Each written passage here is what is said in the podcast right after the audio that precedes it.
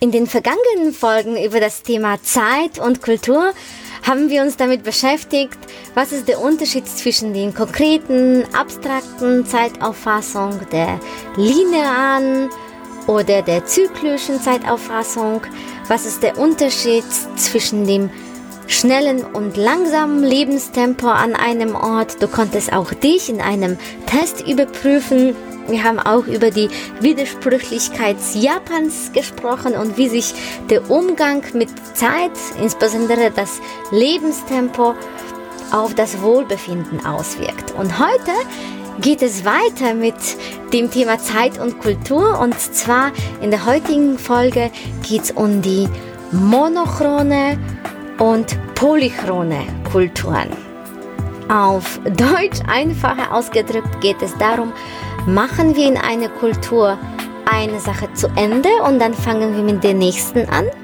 Oder leben wir in einer Multitasking-Gesellschaft, wo viele Sachen gleichzeitig passieren? Welcome. Witamy. Witajcie. Добро пожаловать! Welcome. Sveiki atvykę. 欢迎 Tere tulemast. Deutschland und andere Länder mit Anna Lasonczek.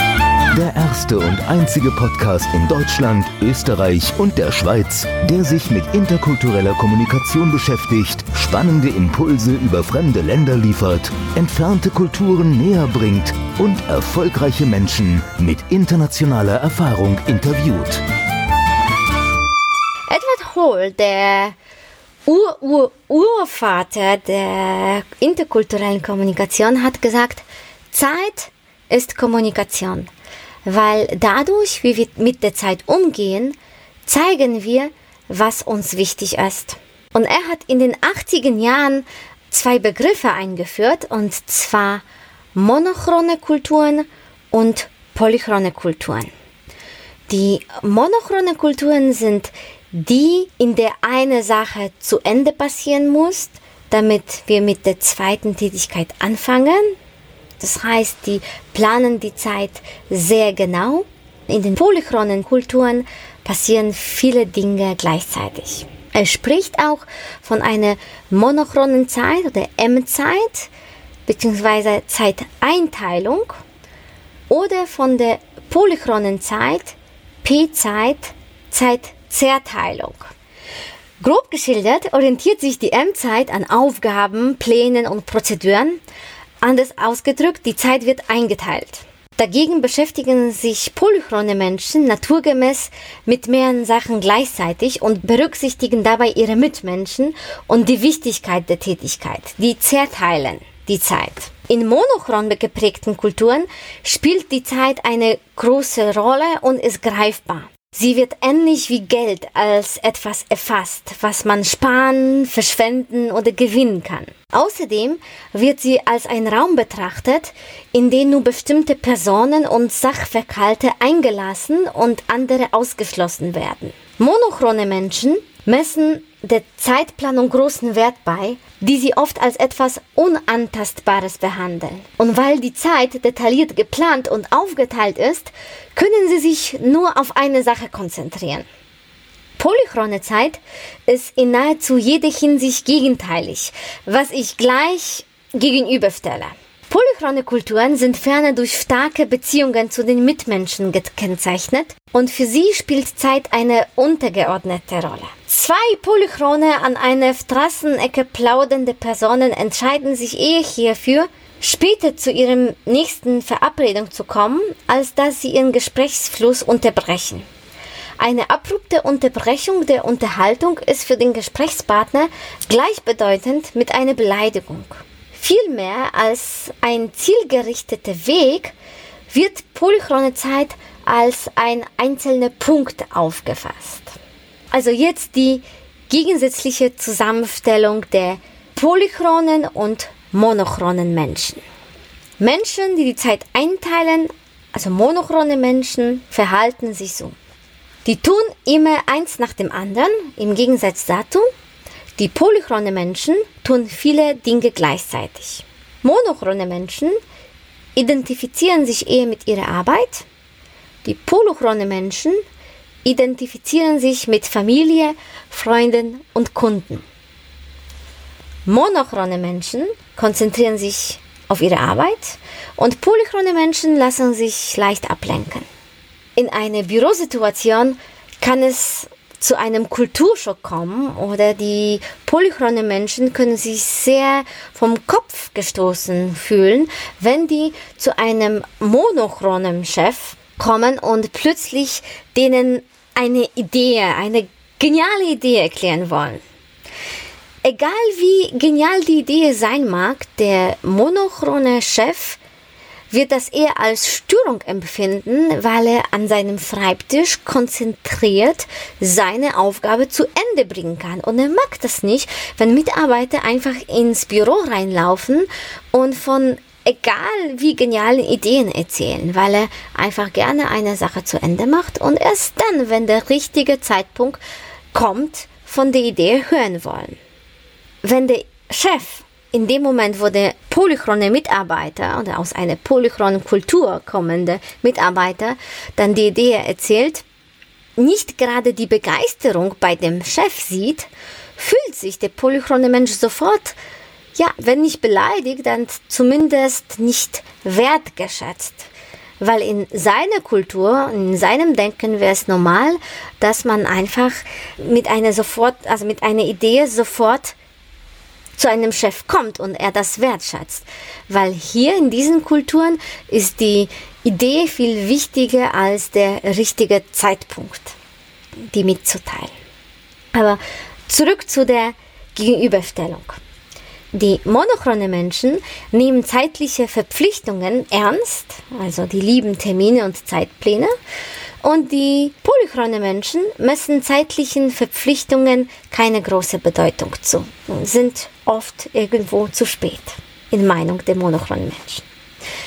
Die monochronen Menschen sind schwach kontextorientiert und brauchen zusätzliche Informationen und was kontextorientierte Kulturen heißt oder High-Kontext-Kulturen heißt, erfährst du in den vorherigen Folgen, wo ich über direkte und indirekte Kommunikation gesprochen habe. Und die polychrone Menschen sind stark kontextorientiert und sind über Hintergründe informiert. Monochrone Menschen gehen in ihre Arbeit auf, polychrone Menschen leben für andere Menschen und gehen in zwischenmenschlichen Beziehungen auf. Monochrone Menschen halten sich an Pläne, polychrone Menschen stoßen Pläne um. Monochrone Menschen sind bemüht, andere nicht zu stören, achten Intimsphäre und nehmen Rücksicht. Polychrone Menschen kümmern sich nur um enge Verwandte, Freunde und gute Geschäftspartner. Monochrone Menschen legen großen Wert auf Pünktlichkeit. Polychrone Menschen kommen fast immer zu spät. Die Monochronen neigen zu kurzlebigen Beziehungen. Die Polychronen bauen Beziehungen auf, die ein Leben lang halten. Monochrone Menschen betrachten zeitliche Verpflichtungen beinahe als etwas Heiliges und die Polychronen betrachten Verpflichtungen gegenüber Verwandten und engen Freunden als heilig. Monochrone Menschen sind besonnen und bedächtig und polychrone Menschen handeln kurz, entschlossen, verlieren leicht die Geduld. Der letzte Unterschied.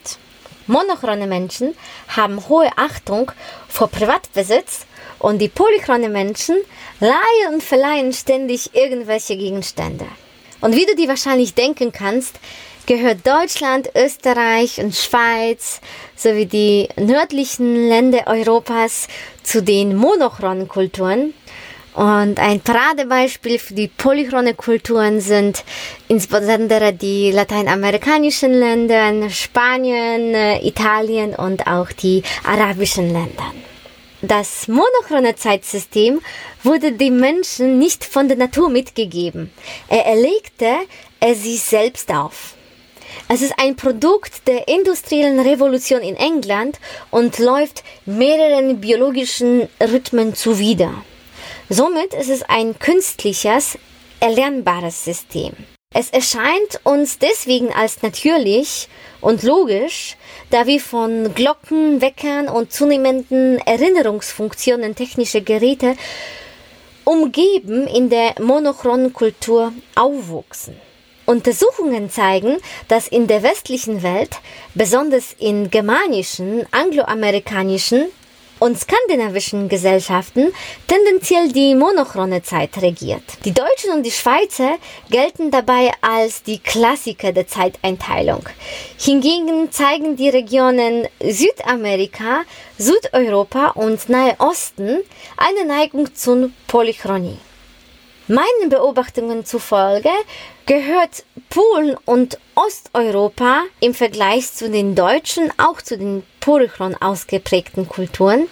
Dagegen im Vergleich zu den arabischen oder lateinamerikanischen Kulturen, dann würde ich Polen als eine monochrone Kultur betrachten, weil wir einem Land nicht einfach so absolut eine Eigenschaft zuschreiben sollen, sondern es ist besser in eine Relation die Eigenschaften zu sehen. Das heißt, wenn ich mit einem Deutschen spreche, dann für die ist Polen eher sehr chaotisch und polychron. Und wenn ich mich mit einem Araber über Polen vergleiche, dann für die Araber erscheint Polen sehr strukturiert und sehr monochron. Was ist besser, was ist schlechter? Also sowohl das monochrone als auch das polychrone Zeitsystem haben ihre Vor- und Nachteile.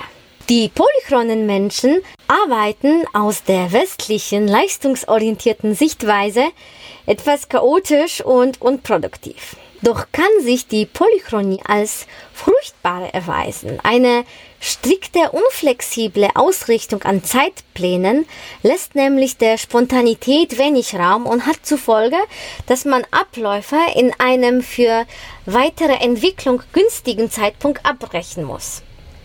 Dabei ist es oft durchaus befreiend und produktiv, wenn man statt planmäßig und rücksichtslos linear vorzugehen, seine Aufmerksamkeit spontan etwas anderem schenkt und Verbindungen knüpft sozusagen im Flow ist. Im monochronen System werden ferner die menschlichen Bedürfnisse ihrer Mitglieder unterschätzt und zwischenmenschliche Beziehungen vernachlässigt. Als die goldene Mitte erscheint Fähigkeiten im Umgang mit beiden Zeitsystemen zu entwickeln und der jeweiligen Situation angemessen flexibel zwischen M-Zeit und P-Zeit hin und her zu springen, beziehungsweise ein entsprechendes Gemisch aus beiden einzusetzen.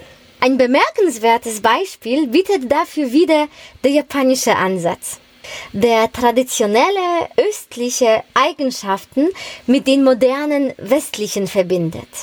In offiziellen und technischen Belangen, sowie wenn Japaner mit Fremden oder Ausländern in Kontakt treten, nehmen sie es mit der Zeit sehr genau und sie verhalten sich äußerst monochron.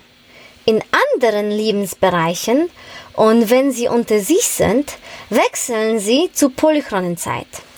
Sie erscheinen beispielsweise zu einem geschäftlichen Treffen pünktlich, doch sobald es begonnen hat, sind Zeitpläne nur noch von untergeordneter Bedeutung.